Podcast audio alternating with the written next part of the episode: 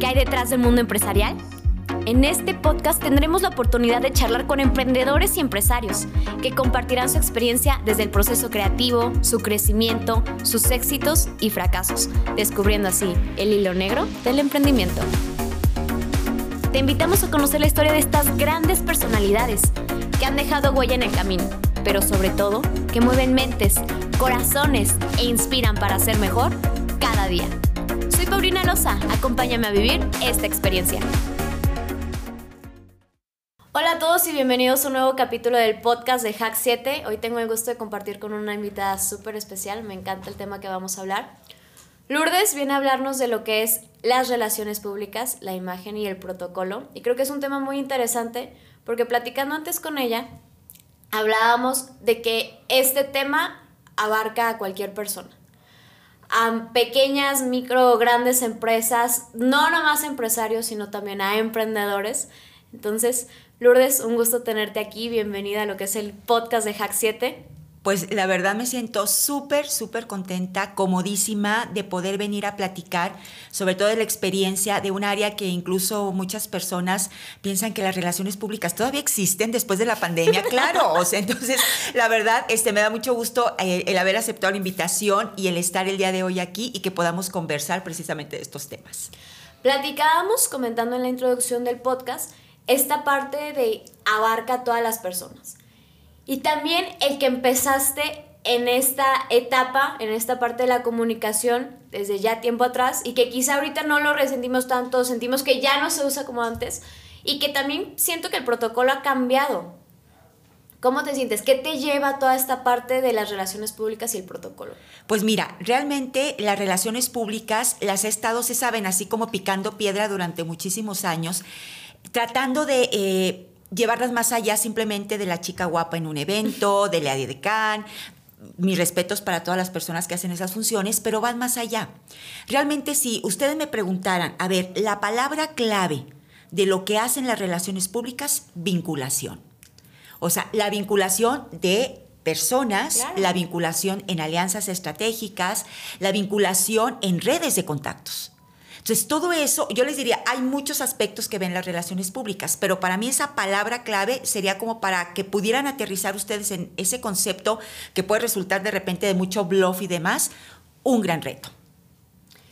Con esta parte tú lo comentas, es un gran reto. Las relaciones públicas yo me imagino que para ciertas personas.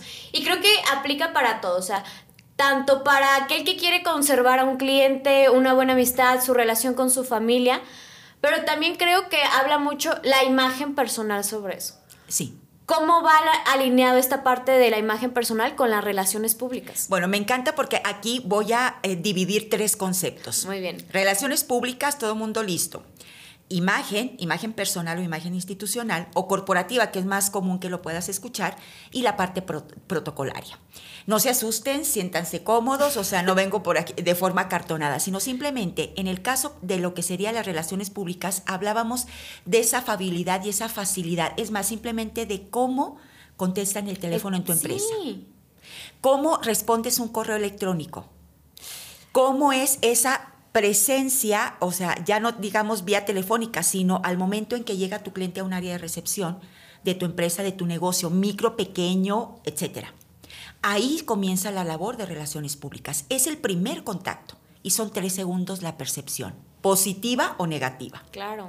Entonces, yo les diría, primera tarea, ¿qué tienes que hacer? Evaluar cómo contestan el teléfono. Marca tu empresa. ¿Cuánto tardan en responder? si lo hicieron así como si estuvieran en casa o si es realmente un poquito más, si sabe más profesional.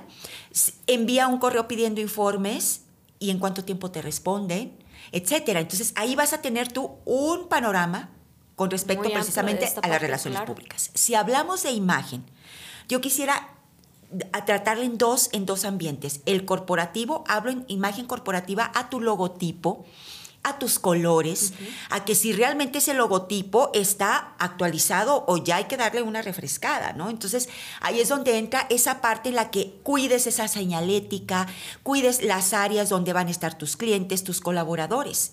¿Por qué? Porque es el ambiente de trabajo. Y de ahí nos vamos a la parte de imagen personal. Mucha gente me dice, Lourdes, o sea, ya la etiqueta, ya los códigos Sí. de vestimenta con permiso, y más en esta pandemia, discúlpenme. Pero, o sea, el 87% de lo que nosotros percibimos es a través de la vista. Claro. Y siento también mucha, mucho esta parte de que piensan que porque relacionas esta parte de, no sé, de ser un empresario, tienes que crear un personaje o tienes que abandonar tu personalidad por lucir una buena imagen. Y siento que no se trata de eso. Me ha tocado platicar con varias personas y es esta parte de dejar tu esencia, compartirla y mezclarla un poquito para que lo que tienes adentro lo emanes hacia afuera. Sí. Entonces, ¿cómo podemos? Tú lo comentabas, esta parte también del correo, de la llamada, se me hace súper importante porque creo que no lo había pensado antes. Sería algo que quizá yo no tomaría en cuenta. Y es muy importante. Y no requieres de una inversión. Exactamente, lo puedes hacer tú mismo. Tú le dices a la señorita de recepción, a tu, a, a tu colaboradora, oye, me gustaría, ¿por qué no hacemos? ¿Qué te parece? Etcétera. Pero todavía voy más allá sus talones de Aquiles, personales. ¿Cómo manejan su WhatsApp? El WhatsApp, bueno, desde la foto. Ay, O sea, a veces son fotos sugerentes y, lo, y utilizamos ese WhatsApp para la parte, o sea, Profesional, empresarial, claro. profesional. Entonces, o de repente estás y sabes, eh, o tienes a tu mascota que me encanta, pero a mí, o sea, con esa imagen ahí de la mascota, o sea, ¿qué me refleja? Al igual que cómo manejo el lenguaje precisamente en ese WhatsApp. Entonces, recomendación, hay que cuidar WhatsApp y redes sociales. En términos, para mí, eh, en este momento yo siento que la red social se ha convertido como el diván de lo que no podemos decir de forma directa, Ajá. personal, lo hacemos partícipe viral. Y ahí es donde generamos, o sea, que también hay que guardar cierta línea claro. que no hay que... Que no hay eh, que mostrar hacia los Exactamente. demás, ¿no? Y no por, o sea, sino simplemente porque es un aspecto más personal. Personal. Y luego de ahí, vámonos a la parte de protocolo. O sea, el protocolo me dirán ustedes, Lourdes, a ver, pero el código.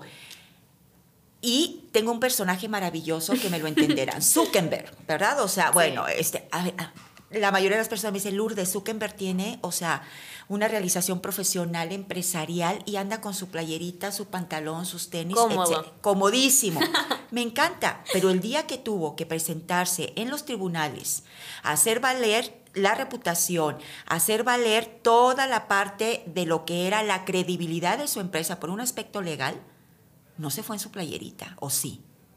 Me gustaría que lo, eh, por ahí lo, googlearan. claro. Y lo van a ver ustedes de traje, de corbata y de camisa. Entonces, hay que estar, y esto para mí es una frase emblemática, hay que saber ser persona, o sea, dignificarme mi comportamiento Sí. como una persona, cualquiera que sea tu situación, eh, tu circunstancia, y saber estar entre las personas. O sea, ese saber estar, ¿qué implica? Códigos. O sea, ¿por qué? Porque el protocolo es un código, son códigos para convivir. Nos levantamos y nos acostamos codificados. Claro. Señales de tráfico, al momento en que vas a llegar tú a un lugar, el protocolo de seguridad, ahora la sanitización que tienes que hacer. Ya es un protocolo más, ¿no? Entonces, yo te digo, a ver, y el responder a una persona, ustedes me dirán, Lourdes, ¿por qué tengo que saludar al, al de al lado si ni lo conozco? Y aparte me va a hacer cara. Yo te digo, yo lo saludo con el gusto de desearle un excelente martes, un excelente miércoles, porque es una persona como yo. Y le deseo un buen día.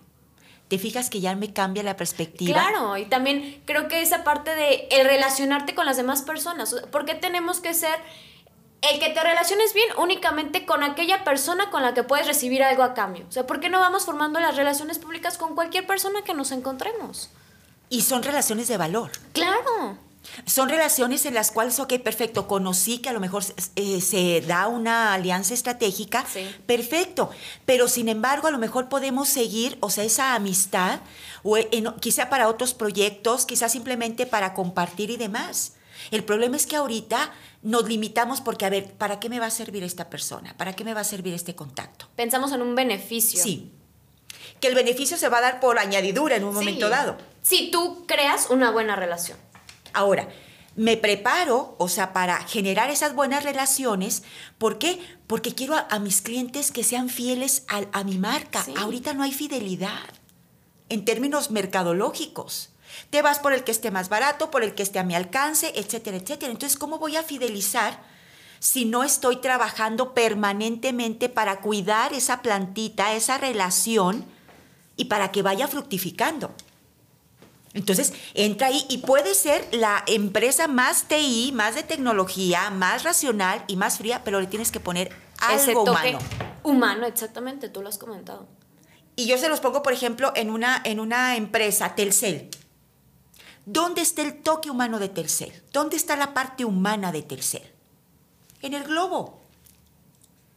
Me está dando a entender que hay una conexión, una repetidora que baja la señal y que me va a tener interconectada a lo largo y ancho del Sí. país. Pero me lo, me lo proyecta de una par- en una parte Tan afable. amigable, exactamente. Entonces, ¿por qué no lo podemos hacer nosotros? Y ante situaciones críticas, ante situaciones en las cuales tengo que dar la cara, decir, me equivoqué, no cumplimos. ¿Cómo puedo tratar precisamente de quitar esa mala impresión que causamos y que, o sea, tenga bueno, nuevamente tu credibilidad? Lourdes, pero creo que esto también se trata mucho de coherencia.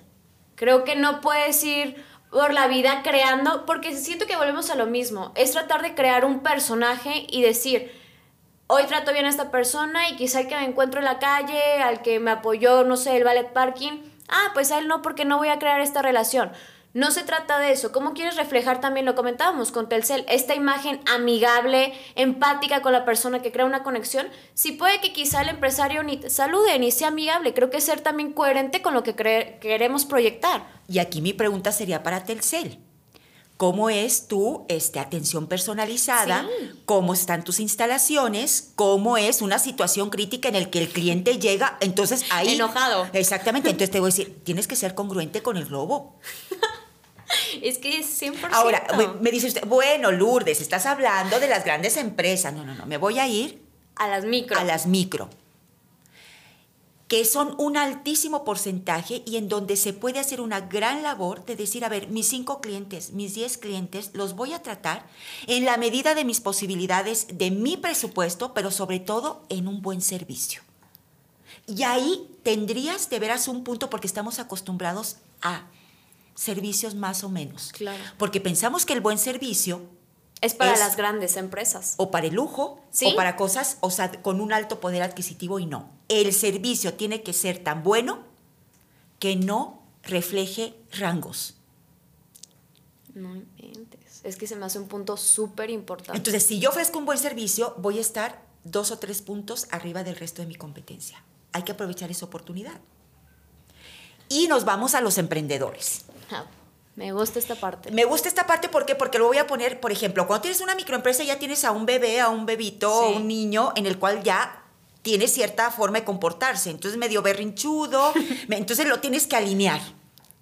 Pero cuando todavía no ha nacido, puedes tú idear cómo te gustaría que fuera. Sí, su formación. ¿Cómo lo vas a formar desde que nace? Entonces aquí tienes precisamente esa ventaja como emprendedor, decir, a ver, quiero este, mi proyecto que tenga esto, esto, esto, más allá de un plan de negocios.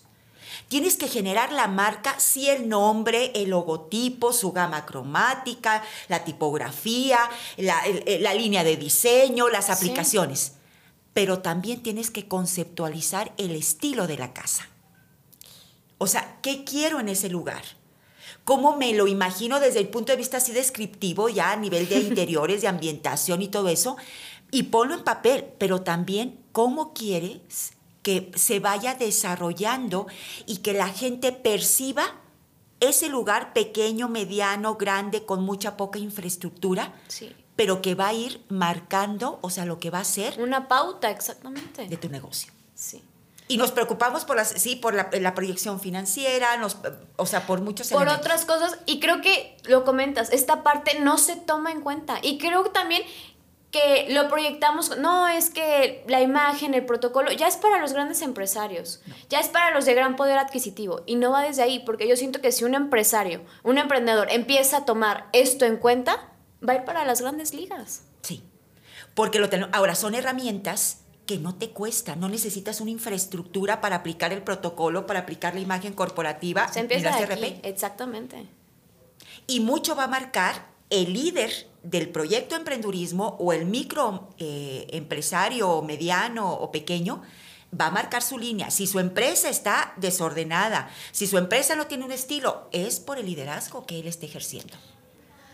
Lourdes, para concluir con este episodio del podcast, mí me gustaría, se me hace muy importante esta parte, tú lo comentas, el empezar a proyectar qué queremos en nuestra casa. Tú lo, lo mencionaste como una casa y se me hace muy, muy chistoso porque siento que es eso, o sea, es un proyecto que tenemos adentro y nuestro bebé y cómo queremos formar este bebé, qué queremos que el bebé vea, qué queremos que el bebé proyecte, pero qué tenemos que tomar en cuenta como emprendedores, que tú me digas, esto, esto, esto es clave, puntos exactos para que el emprendedor empiece a crear conciencia de eso y qué es lo que quiere proyectar.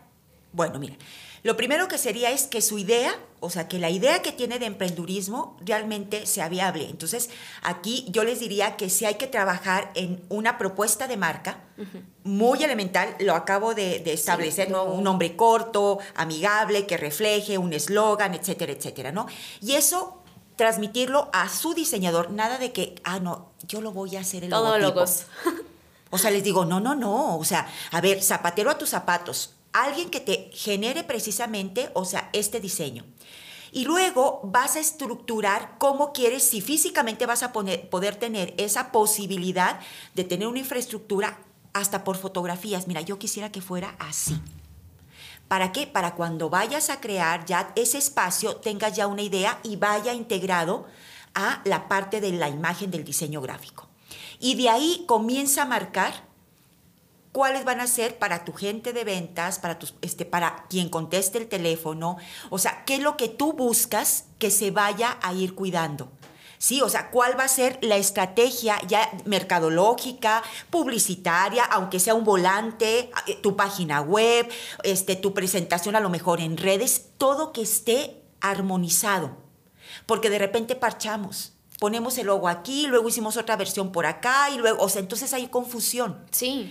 Y de ahí que integres a tu equipo que va a trabajar contigo en esta aventura, en este proyecto, y los involucres para que realmente existe el compromiso. ¿Por qué? Porque a lo mejor puedes ahorita manejar a tres personas y se pone la camiseta. Sí, pero, va a ir creciendo. ¿Y qué pasa cuando tienes 50, 100? Se va perdiendo la esencia. Claro. La misión, la visión, los valores de tu empresa es el ADN, es el intangible, es el alma. Y no nada más es ponerlo en la entrada. Entonces los, tienes que vivir y los tienes que definir. Y que creo que es esta parte de que fomentarles un camino, que todos vamos para el mismo camino y que ahora sí que se pongan la camiseta, no nomás esas tres personas, las 50, 100 que las tengas y que creo que también es permearles la idea de hacia dónde vamos todos. Ahora, va a ser importante el reclutamiento, la calidad de persona que venga a mi empresa, porque si no quizá sea alguien que va a ser, o sea, nocivo para mi empresa. Sí tienes que pensar también en que a lo mejor, o sea, te hagan fríamente una proyección financiera y que a lo mejor sobre la marcha vas a tener que ir haciendo ajustes, pero yo lo que sí les quiero eh, recomendar es que cuando emprendes, o sea, como que de repente, si sabes, como aterrizado, de una forma, yo les digo franciscana, ¿qué quiere decir? O sea, muy austera, y eso lo tiene Bimbo. Bimbo es una empresa austera que precisamente está cumpliendo 75 años y es una empresa en la que he estado, he estado fiel, fiel, y hay que voltear a ver los grandes ejemplos para tomar y decir, mira, bien, el cuidado por sus colaboradores, la capacitación, la promoción eh, eh, dentro de la, misma, de la misma área, la calidad de los productos o de los servicios. Y la calidez. Y la calidez. Y si tenemos un buen servicio, la gente no solamente va a regresar, sino nos va a recomendar. Tener una buena base de datos para estar cercano con proveedores, una base de datos con nuestros clientes y con los que de una u de otra forma eh, tenemos vinculación. Entonces, eso nos va a crear que, que somos una empresa amigable. Y no se olviden de la responsabilidad social. ¿Qué voy a hacer para generar precisamente, o sea, un redituar a la sociedad lo que la misma sociedad me está dando como empresario. Miren, desde ir enfrente a ayudar a lo mejor este asilo de ancianos a pintarlo, pasar una tarde todos los colaboradores jugando juegos de mesa con las personas, nuestros adultos mayores, generar, o sea, el reciclaje, o sea, cosas que no nos generen, o sea, pues una inversión. y que no tenga nada que ver con la imagen, creo que eso también es mucho de la persona. Don Juan Beckman de Casa Cuervo dice, devolveré a la tierra lo que me, la tierra me ha dado. Y ha hecho un proyecto en tequila Sí, en función precisamente de, ¿cómo les diré?, de llevar a buen puerto y cada vez el mayor desarrollo de tequila, independientemente de la rojeña, independientemente de lo que sería su participación propiamente pues en, un, en, en su proyecto internacional. Claro. Lourdes, se me hace muy interesante este tema. Me cambias la perspectiva completamente. Vienes, me compartes un- puntos que, que quizá antes no había imaginado y que ahora los mencionas y se me hace tan importante el llevarlo a cabo. Es un gusto para mí el compartir este capítulo del podcast contigo. Espero que lo hayas disfrutado. ¿Cómo te sentiste? Pues súper, o sea, sobre todo porque me da la libertad de poder decirles esto, esto, esto, esto pueden hacer y miren, y vaya que no, o sea, que van a tener la posibilidad, pero sí es esa visión, o sea, tenemos que pensar, tenemos que visionar, el, a veces los mexicanos nos quedamos cortos y tenemos que ser más eh, echados para adelante. Sí. Tenemos una creatividad impresionante, pero nos falta más innovación. ¿Qué quiere decir? Aterrizar esas ideas. Tener de verdad, o sea, la fortaleza y la templanza para que no se quede en idea. tú lo has dicho, creo que es echarnos para adelante y es algo que escucho que varios mexicanos mencionan, muchas de las personas con las que comparto día a día en las entrevistas lo dicen y creo que no es solo decirlo, también es creérsela, entonces, pues que queda echar para adelante, ¿no? Y la unidad, o sea, la unidad, o sea, unidad de, de empresarios, unidad de emprendedores, unidad, porque somos un tanto individualistas. Entonces, si no nos unimos, o sea, generar, o sea, frentes, alianzas, contactos, entonces, pues estás solo contra, si sabes, contra la corriente. Sí, Y un emprendedor nos sentimos solos. Y podemos cerrar empresas y decir, y saben que no es un fracaso, no era negocio. Y hay que buscar el, el siguiente. Porque sentimos, no es que la gente, hay gente que está manteniendo el negocio, que no es negocio, por el hecho de que, el, ¿qué dirán? Claro, y de que no sabe también soltar, ¿no? Entonces, ¿sabes qué? O sea, no fue negocio con permiso y lo que sigue. Pero también creo que es esta parte de los fracasos. Le tenemos mucho miedo al fracaso, al que dirán. Pero por ahí me he compartido que el éxito es una acumulación de una serie de fracasos. Entonces, Lourdes, para mí fue un gusto compartir este podcast contigo. Espero que lo hayas disfrutado tanto como yo. Se me hace un tema muy interesante. Me dejas con muchos aprendizajes y espero que esto le llegue a esos emprendedores y empresarios que creo que necesitan escucharlo. Un gusto y espero volverte a tener pronto. Pues muchísimas gracias y de verdad ha sido un gusto y sobre todo el hecho de poder platicar de una forma tan afable y sobre todo tan pues práctica, ¿no? Entonces Claro. muy agradecida y gracias a este maravilloso auditorio por este pues estar precisamente escuchándonos. Muchas gracias a todos. Espero hayan disfrutado el capítulo del podcast y síganos en nuestras redes sociales. Hasta pronto. Gracias por quedarte hasta el final. Si te gustó, síguenos en todas nuestras redes sociales y te esperamos en nuestro próximo capítulo.